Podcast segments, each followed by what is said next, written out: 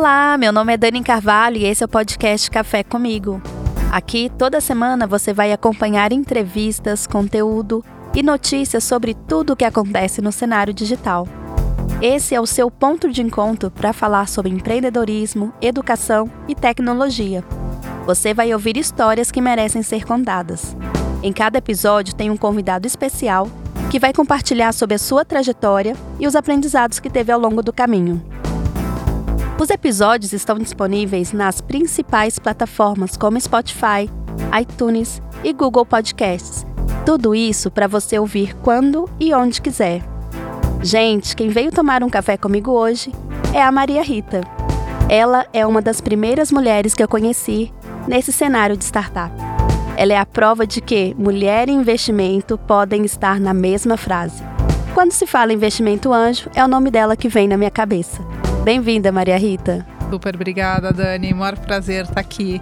A gente está quase virando dinossauro nesse ecossistema quando a gente fala isso. É mesmo.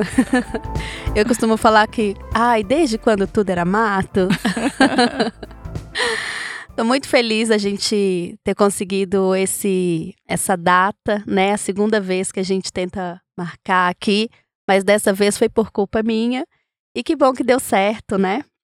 Obrigada por me receber aqui na casa da, da Anjos do Brasil. E para começo de conversa, eu quero te pedir para se apresentar para quem não te conhece. Compartilha com a gente um pouco da sua história, um pouco da sua vida, o que o LinkedIn não conta. Maria Rita, está preparada para a pergunta? Quem é você na fila do pão?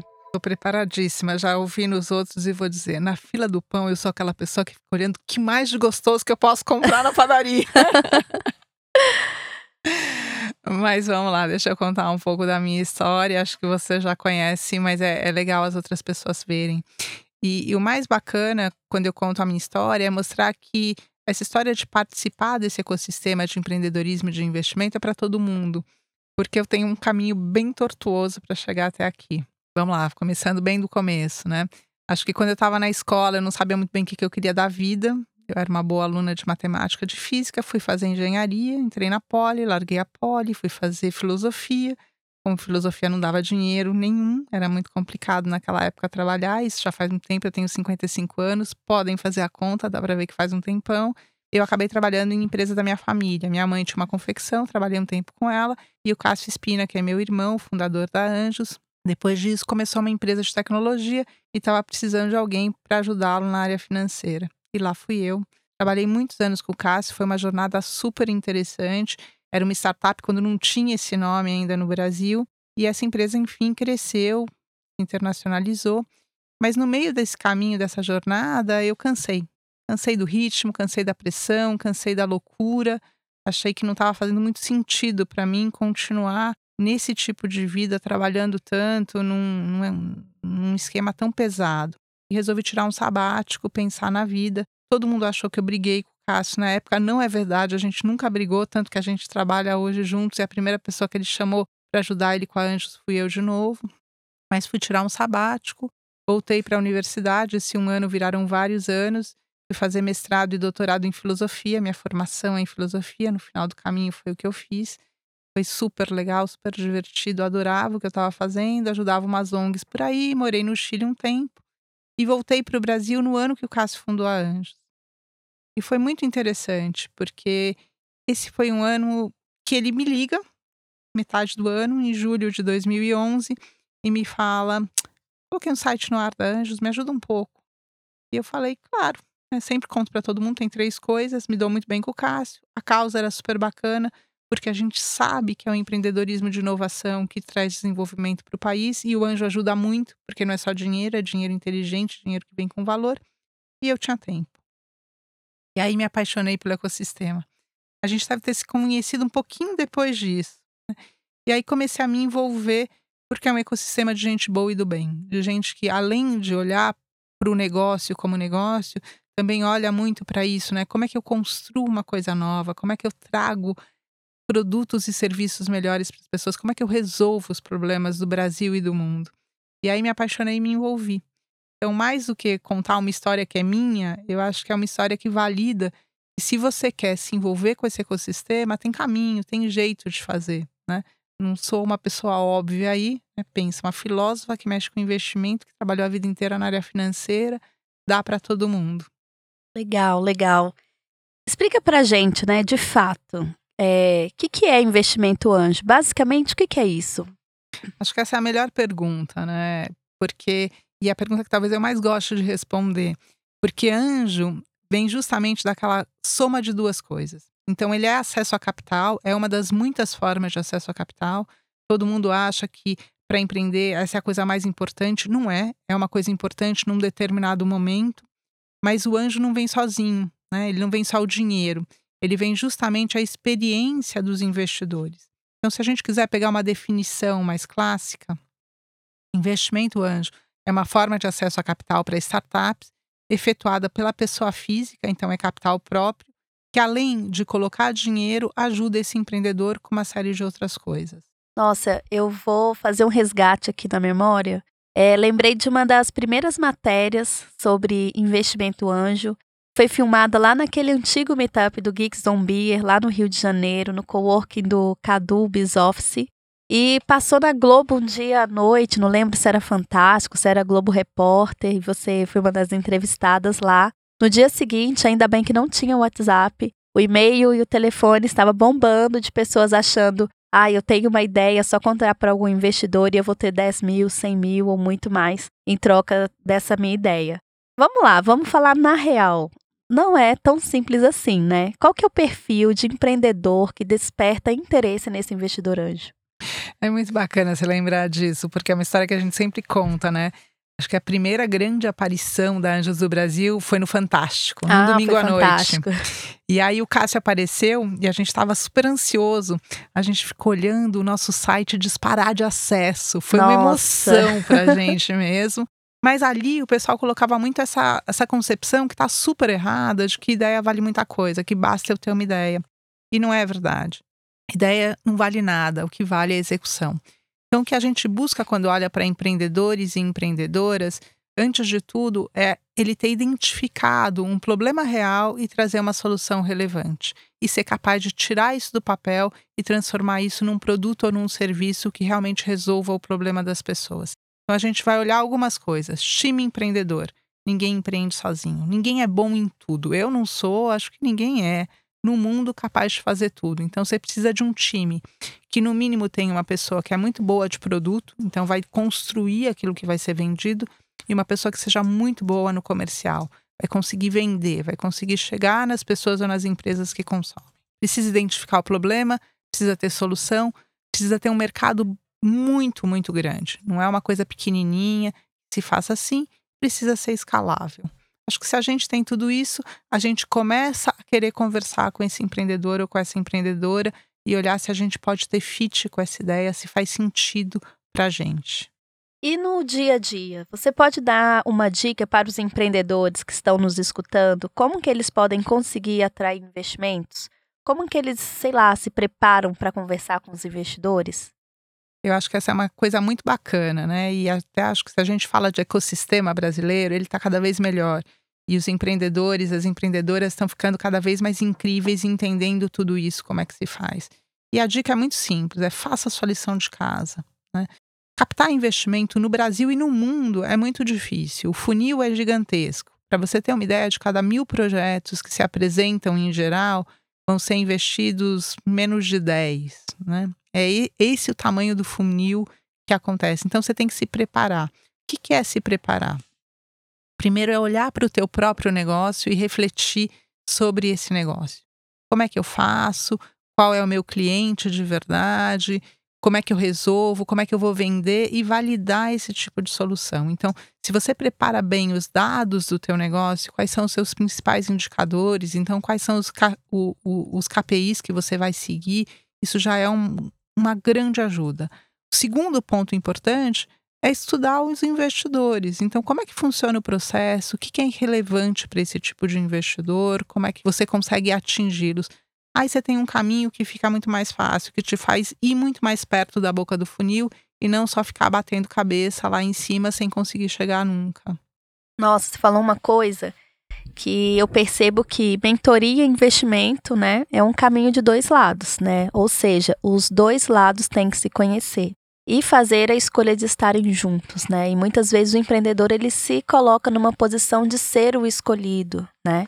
E aí eu queria é, te fazer uma pergunta: como, quais são as perguntas que o empreendedor, a empreendedora, ele precisa fazer para escolher o investidor? Ou seja, como que ele define qual que é o melhor investidor anjo para o seu negócio?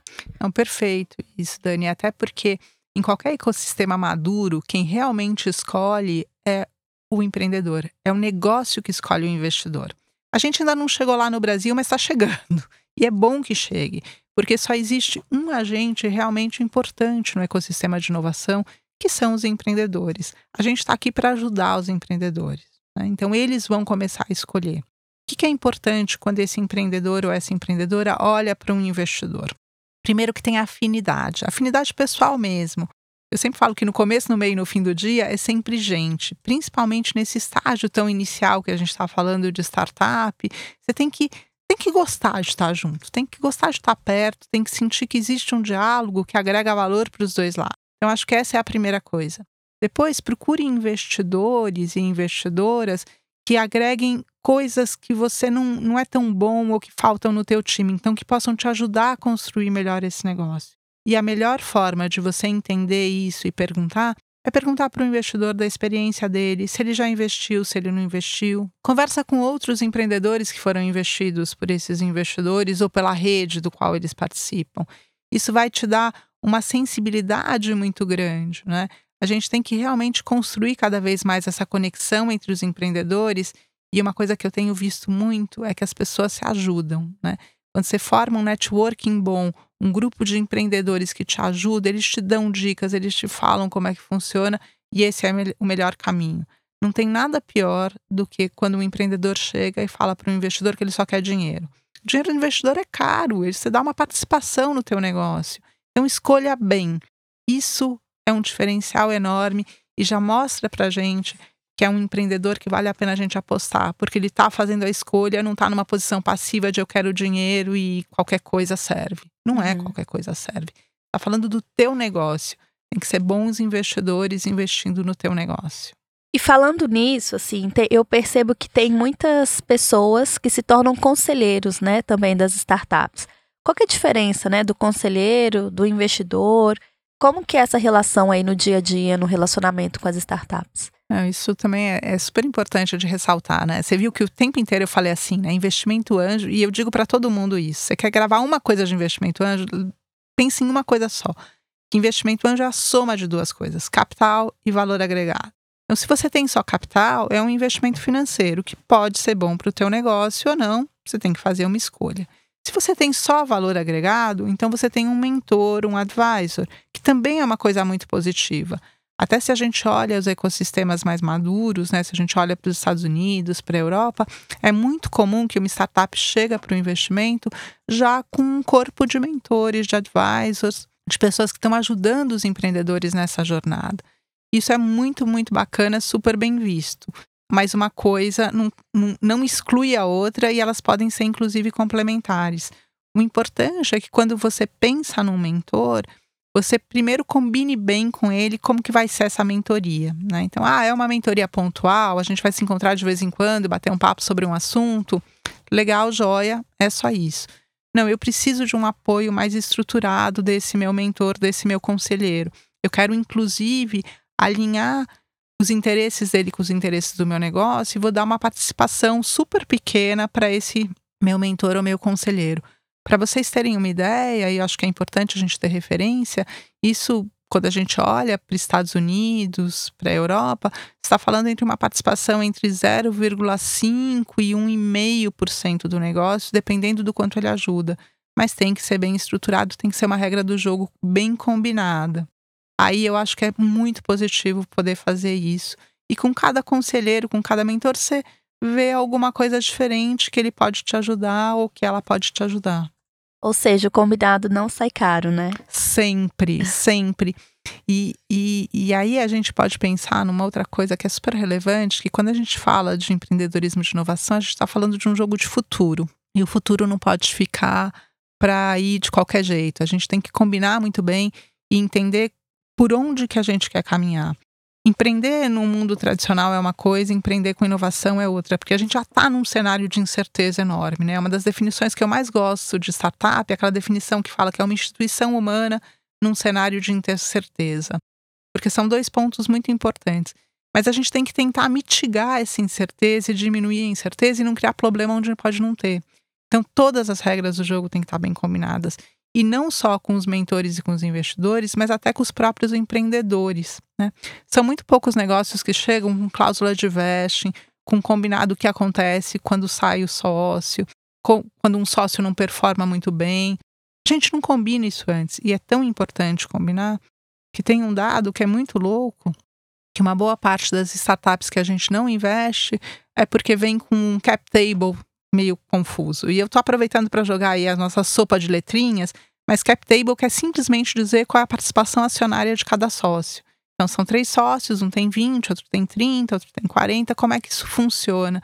Se isso tudo está bagunçado e não está combinado, é muito difícil fazer um negócio inovador funcionar, porque você já está com tanta incerteza, cria certeza, cria constância, cria regra clara no que você pode deixa as incertezas para o que vem de mercado, que aí não tem como fazer controle mesmo. Eu fiquei pensando numa coisa. Para o empreendedor que está ouvindo a gente, ele pode se perguntar quando que eu sei que é a hora de procurar um investidor anjo? Qual que é, qual que é a fase da startup, o contexto? Qual, qual que é o passo que ele tem que dar também? Não, eu acho que dinheiro ele tem que vir na hora que você precisa de dinheiro para crescer. Quando você já fez tudo que dava para fazer sem dinheiro e hoje a gente está num mundo que é muito melhor porque dá para fazer muita coisa quase sem dinheiro, mas tem uma hora que não dá mais. Aí você precisa realmente de capital para poder crescer. Então a gente costuma olhar para um, uma startup no momento que ela já tem um pequeno faturamento, uns primeir, primeiros clientes. Pouco faturamento, mas realmente já validou esse negócio. E o empreendedor tem que entender também que tem um tempo para captar. Então, ele vai demorar ali, em média, uns seis meses. A gente está fazendo um esforço enorme na Anjos do Brasil para diminuir esse tempo para três, quatro meses, né? Para que a gente consiga fazer. Então, ele tem que olhar e dizer: daqui a seis meses eu vou precisar de dinheiro para realmente crescer, eu não vou mais poder continuar nesse ritmo que eu estou vindo, só de validar primeiros clientes, e aí eu me preparo e começo a captar. Esse é o momento certo. Não é quando está na ideia do papel e também não é quando você já está muito grande, porque aí a gente já não consegue mais participar do negócio também. E o investimento anjo, ele, esse investimento, ele vai, quando a gente fala em valores, é, qual que é a média desse investimento e em troca de quê? De quanto? Vamos falar aí preto no branco. Vamos embora. Adoro falar preto no branco. Hoje, as redes de investidores anjos no Brasil fazem investem em startups entre 250 e 800 mil reais. Se você precisa de mais capital do que isso, às vezes a gente consegue fazer um co-investimento entre redes de investidores.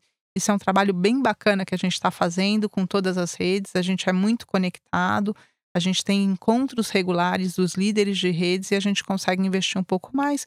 Mas o nosso ponto mais fácil de captar está por volta aí de uns 500, 600 mil reais. Esse é um movimento no qual você consegue captar bem.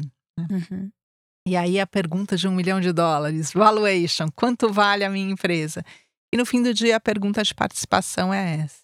É difícil também calcular, né? Quanto vale a minha empresa, né? Ter essa percepção aí. É muito difícil a gente fazer esse cálculo, porque para startup não tem uma técnica que realmente funcione como você tem para empresas tradicionais e empresas estabelecidas. Mas o que a gente tem que pensar, e que eu acho que é o melhor modo de olhar para isso, é que a gente está ali numa escada de investimento. Quando você começa uma startup, você vai ter várias rodadas de captação ao longo do tempo. E você não pode deixar com que esses empreendedores deixem de ser muito relevantes nessas primeiras etapas. Então, a gente tem mais ou menos um, uma avaliação de que quando você capta anjos, você vai, você vai entregar entre 5 e 15, 18% de participação do teu negócio. Dos 5 para os 15 tem uma diferença grande, e aí é o quanto você já fez. Então, quantos uhum. clientes você tem, quanto você faturou, o quanto você já conseguiu entregar. Quanto mais você entregou, quanto mais você tem de resultado, menor a participação que você tem que ceder para os investidores. Porque aí você vai ter uma outra rodada e tudo. E o nome do jogo para a gente nesse nosso mundo de capital empreendedor, que é a tradução que a gente usa para Venture Capital, é equity, é participação uhum. acionária. A cada nova rodada, o empreendedor entrega em troca disso um pouco de participação acionária. Maria Rita, para quem está ouvindo a gente, falou assim, pensou, opa, quero me tornar um investidor anjo. Qual que é o primeiro passo? Qual que, como que a gente sabe que essa pessoa também tem o perfil de se tornar um investidor anjo? Como que é isso aí no dia a dia? Uma das coisas que eu sempre falo para todo mundo é que para investir como anjo, você precisa querer não só retorno financeiro, mas também precisa ter algum intangível que te interesse. E é isso que eu vejo com os investidores do todo, de todo mundo, não só do Brasil. Eu acho que eu conheço investidor, eu falo que eu conheço investidor nos cinco continentes do mundo. Todo mundo quer algum outro tipo de retorno financeiro, de retorno também além do financeiro. Não é filantropia para ter retorno financeiro, mas você tem que querer se envolver com esse mundo de startups. Tem gente que quer se envolver só por um give back, por um devolver para a sociedade muito do que já recebeu e acha que esse é um bom caminho. Tem pessoas que querem simplesmente se tornar mais interessantes. O mundo delas está muito restrito ao mundo do trabalho. Então, um cara de logística que só trabalha com logística, uma mulher de finanças que só trabalha com finanças e ela quer entender melhor o mundo. Tem muita gente que vem porque quer ter uh, um conhecimento muito mais amplo que ajude a sua carreira, ou que ajude a sua própria empresa a se diversificar, a se inovar. Então você precisa ter isso mas de forma mais objetiva até. Você precisa ter. Eu vou explicar para a rede da Anjos do Brasil, mas isso vale tá. mais ou menos para as outras redes também. Você precisa ter pelo menos 50 mil reais para investir em risco, que você possa, dinheiro que você pode perder no ano. Porque pensa, um investidor vai fazer pelo menos dois investimentos no ano, no mínimo 25 mil reais, e aí ele consegue ao longo do tempo ir construindo um portfólio. Precisa ter mais ou menos 10 anos de experiência relevante. Ou seja, você precisa ter alguma coisa que te agregue valor. Às vezes tem gente que olha e fala assim: ah, mas Maria Rita, eu sou super jovem, eu tenho por volta de 30 anos, não tenho 10 anos C-level. Ok, mas você tem uma formação incrível, ou você tem um nível de conexões que são super relevantes, você tem que poder agregar valor e saber onde você ajuda o empreendedor. E por último, você tem que aderir ao nosso código de ética. É importante que a gente tenha um ecossistema saudável, porque esse jogo de novo, eu falo, é um jogo de longo prazo. A gente está correndo a maratona, a gente não está correndo 100 metros. E a gente precisa de gente que respeita o ecossistema, que entende quais são as nossas regras de jogo e que quer jogar isso bem para que a gente consiga ter o resultado positivo para todo mundo que está envolvido. Legal, legal. Já estava aí na ponta da língua essa resposta. Acho que você escuta muito isso, né, no dia a dia. Quero ser investidor, como eu faço? eu sempre brinco e eu, eu sempre falo que tanto falar com o empreendedor como com o investidor é meu arroz com feijão. E tem gente que quando eu falo isso, Dani, acha que eu tô falando assim como se fosse uma coisa ruim, mas eu falo, não, arroz com feijão é a base da é. nossa alimentação, é a base da nossa vida no Brasil. E é uma alimentação super saudável. Então eu falo isso com muito orgulho, sabe? É o meu uhum. arroz com feijão. É o que eu como todo dia, é o que eu vivo todo dia, com muita alegria, com muito orgulho, porque é muito bacana. Tanto ouvir as histórias de empreendedores, como de ouvir potenciais investidores que querem se envolver com esse ecossistema, que querem fazer a diferença no Brasil. E, além de tudo, a gente sempre espera ganhar dinheiro com isso. Ai, que bacana. Bom, um dos crachás que você ocupa hoje é de ser diretora executiva da Anjos do Brasil. E eu queria te perguntar qual que é o papel da Anjos do Brasil no ecossistema de startups. A gente já falou um pouquinho, mas conta um pouco mais como que, qual que é a dinâmica de funcionamento, como que vocês apoiam empreendedores, investidores? Como que funciona aí no dia a dia? É muito legal. E eu já vou aproveitar e vou contar um pouco a história da fundação da Anjos. Eu pincelei, mas vou contar de forma mais estruturada. Tá. Bom, a Anjos tem oito anos agora. Ela foi fundada em julho de 2011, como eu comentei, pelo meu irmão, pelo Cássio Espina. E ela foi fundada da forma mais despretensiosa e orgânica que você possa imaginar. Né? O Cássio foi um empreendedor de startup quando não, não era esse nome. E quando ele recebeu investimento de um fundo, e no nosso mundo, quando você recebe investimento, num determinado momento você vai ter que vender essa empresa para o investidor realizar o lucro. Quando começou a acontecer isso com o Cássio, ele estava chegando nos 40 e tinha que decidir o que ele queria fazer da vida dele, né? Passou a vida construindo um negócio. E aí ele falou: Você é investidor anjo. Durante esse período de investimento, ele conheceu muito esse mundo Falou: vou investir como anjo, tenho algum capital da venda da minha empresa, não foi uma venda, uma venda bilionária, ainda não era a época dos unicórnios, mas tinha algum capital para isso, tinha uma baita experiência de construir negócio. E esse é um mundo de conexão, a gente precisa estar perto uns dos outros. E ele foi procurando o que existia no Brasil, tinha pouca coisa, mas foi se conectando. E aí várias pessoas e várias organizações sugeriram que ele criasse uma rede de anjos. E ele, super empreendedor, como sempre foi, falou: beleza, vou criar uma rede de anjos, mas criou Anjos do Brasil como uma organização com causa, porque são as startups que trazem inovação para o país, que trazem produtos e serviços que melhoram a vida das pessoas, que tornam as empresas mais eficientes. E o anjo ajuda pra caramba, organização com causa.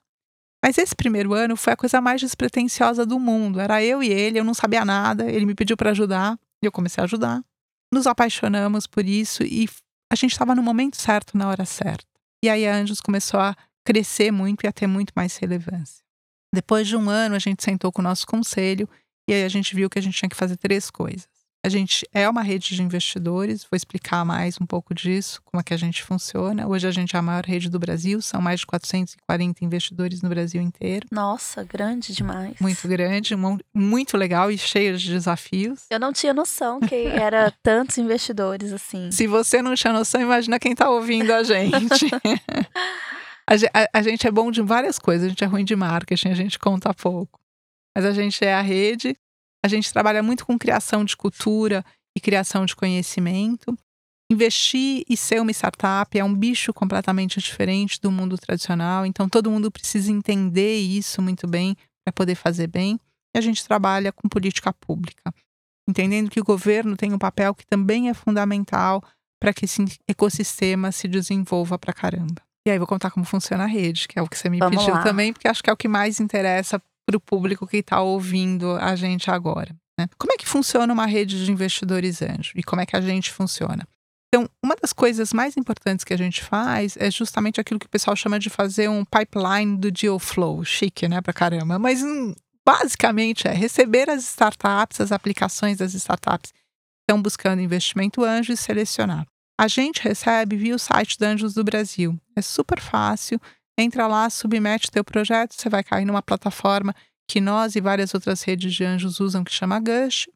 Você vai colocar, a gente faz uma análise, um primeiro filtro, que é um filtro do meu time, e a partir daí, se a gente acha que tem fit com a nossa rede, que faz sentido para a nossa rede, a gente vai dar seguimento.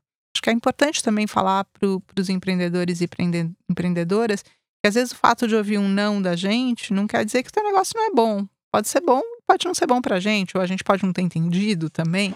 E, e, o empreendedor tem que ter essa resiliência, porque eles escutam muitos nãos e isso é muito duro. Mas vamos dizer que sim, legal, a gente gostou.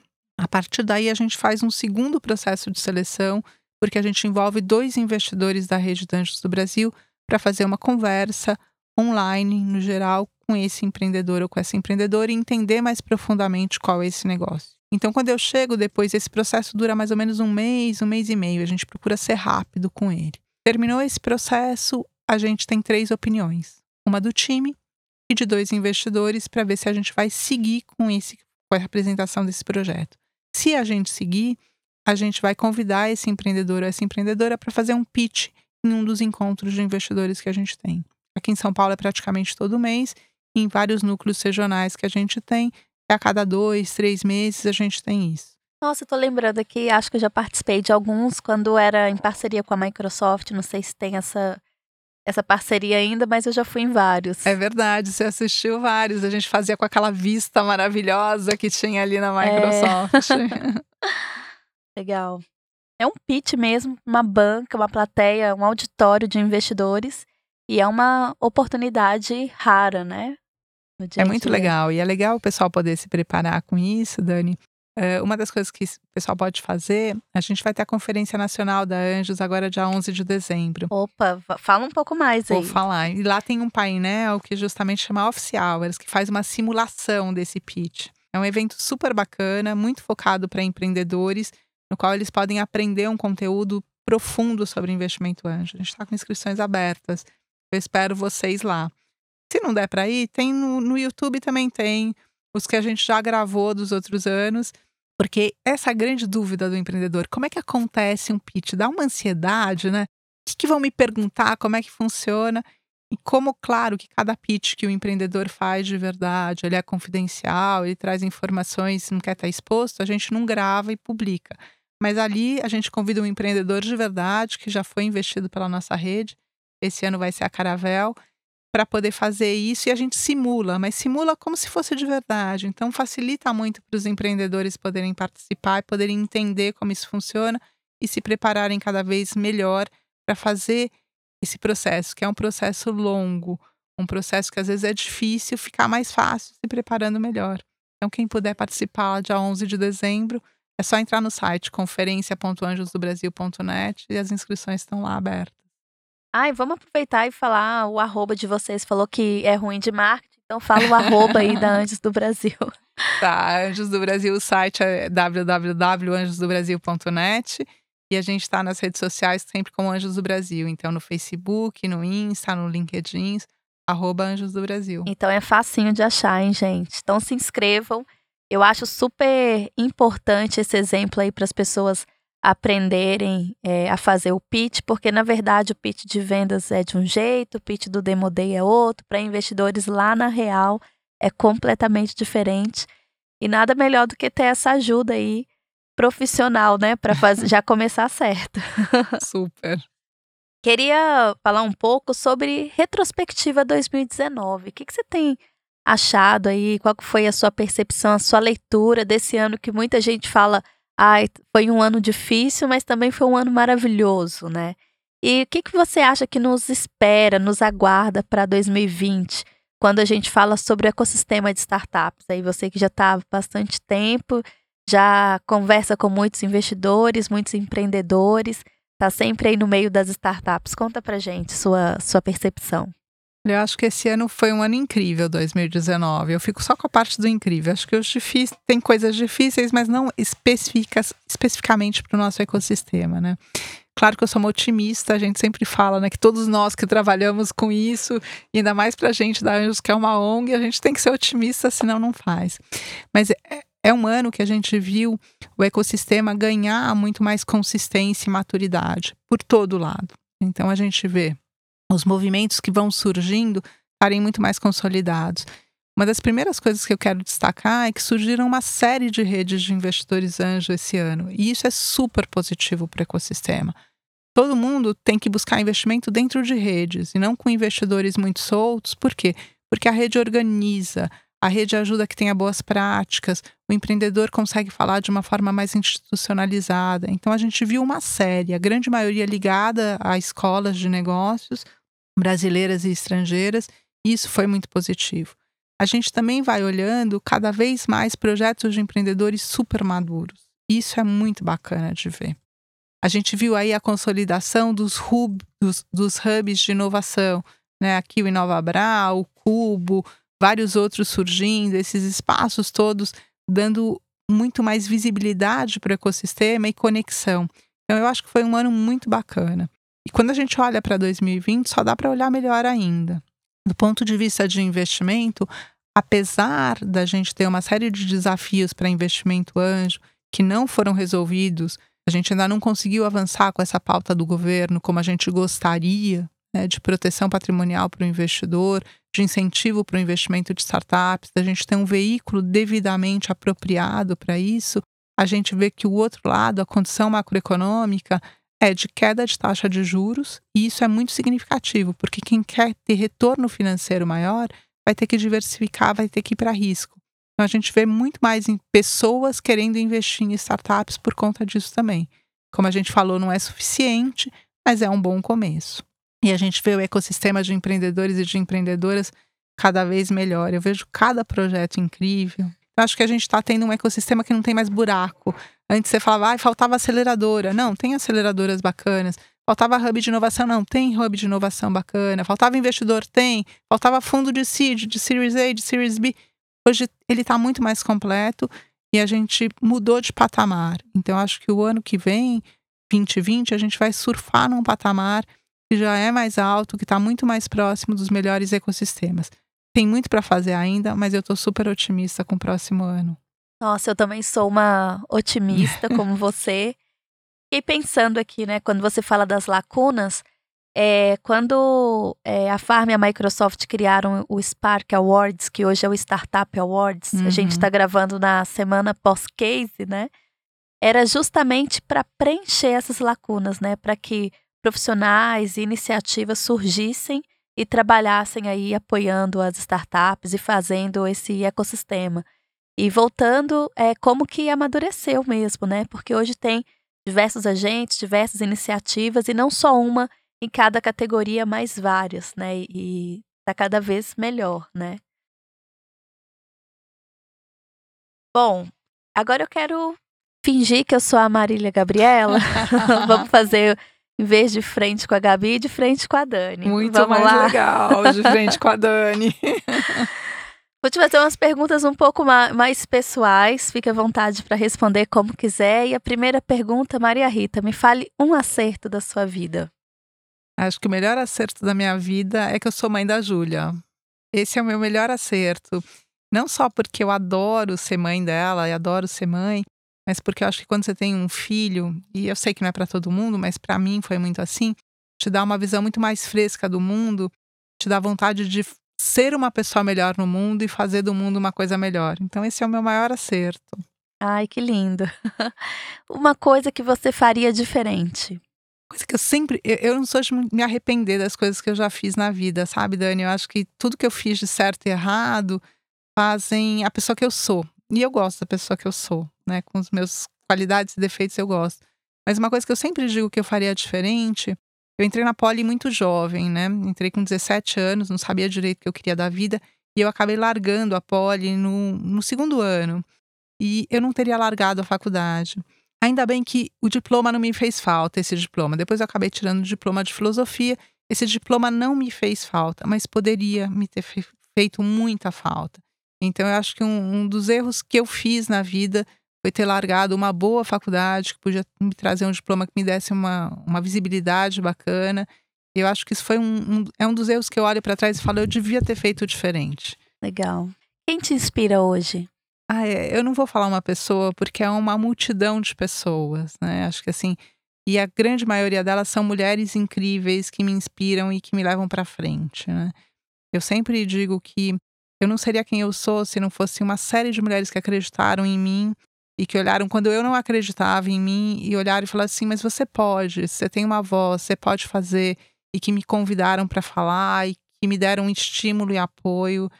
Então é, é uma legião de mulheres incríveis e maravilhosas. Não seria justo eu falar de uma ou de duas ou de três, porque é uma lista gigantesca delas. E é onde eu me apoio nos dias difíceis, naqueles dias que eu falo, ai, tá dando tudo errado, não sei o que fazer. Eu olho e falo, são mulheres incríveis que acreditam e apoiam outras mulheres, e eu posso, e eu vou em frente. Então é uma lista gigante, todas elas foram maravilhosas e super relevantes na minha vida. O que te move? Acho que o que me move é fazer do mundo um mundo um pouco melhor. Na minha medida, no pouco que eu posso fazer, mas olhar para as pessoas e acreditar nelas e ver que tá, tem um monte de gente querendo melhorar esse mundo, querendo construir um mundo mais equilibrado, mais justo, menos desigual e no qual todo mundo pode fazer o que quiser e que todo mundo tem acesso a uma vida melhor. Isso me move todo dia, me faz acordar todo dia de manhã super cedo, trabalhar pra caramba numa ONG com pouco recurso. São as pessoas que me movem. Ai, que lindo. Caiu o cisco aqui. Bom, é, eu não posso terminar esse podcast sem te pedir uma dica de leitura. É, compartilha com a gente um livro que, sei lá, marcou a sua vida ou a sua carreira, ou que você acha importante para quem está nos ouvindo ler esse livro. Eu, eu, sou uma leitora voraz, eu adoro ler desde que eu era pequena, eu gosto pra caramba. Mas se tem um, livro que eu tenho citado sempre nas últimas vezes, é um livro que chama Essencialismo. E por que, que eu falo desse livro? porque é um livro que ajuda a ter foco, né? A gente está num mundo que chama a gente para todo lado, puxa para cá, puxa para lá e a gente quer fazer um pouco de tudo. E esse é um livro que me ajudou muito num momento que estava muito difícil para mim. Faz uns quatro anos, ele me foi sugerido por umas três pessoas do ecossistema, quando eu estava contando a minha angústia de querer fazer tudo e não dar conta de tudo. E foi um livro que me ajudou muito a olhar e ter foco, a entender que é melhor escolher uma coisa, fazer essa coisa bem feita para ter um resultado real, poder sentir aquela, aquele prazer, aquele orgulho de ter conquistado alguma coisa, que ficar dividindo a nossa atenção para todo lado. E acho que esse, esse é um exemplo fundamental para quem está empreendendo também. Nossa, que bacana. Já anotei aqui. Eu fiquei pensando, né? Quando a gente fala em universo de startups, de empreendedorismo, no ecossistema, a gente tem uma minoria de mulheres que são empreendedoras, são CEOs, que são as donas do seu negócio, né? Ali no meio digital. E quando a gente pensa em mulheres investidoras anjo, é muito menos, né? E por isso que é muito especial ter você aqui e compartilhando o seu conhecimento e mostrando que sim, mulheres também podem ser investidoras. E aí eu queria te pedir para falar do Mia. Conta pra gente um pouquinho. Não, eu adoro poder falar do Mia. Bom, o Mia chama Mulheres Investidoras Anjo, como eu sempre digo, a gente não é nada criativo para nome, né? Anjos do Brasil, Mulheres Investidoras Anjo.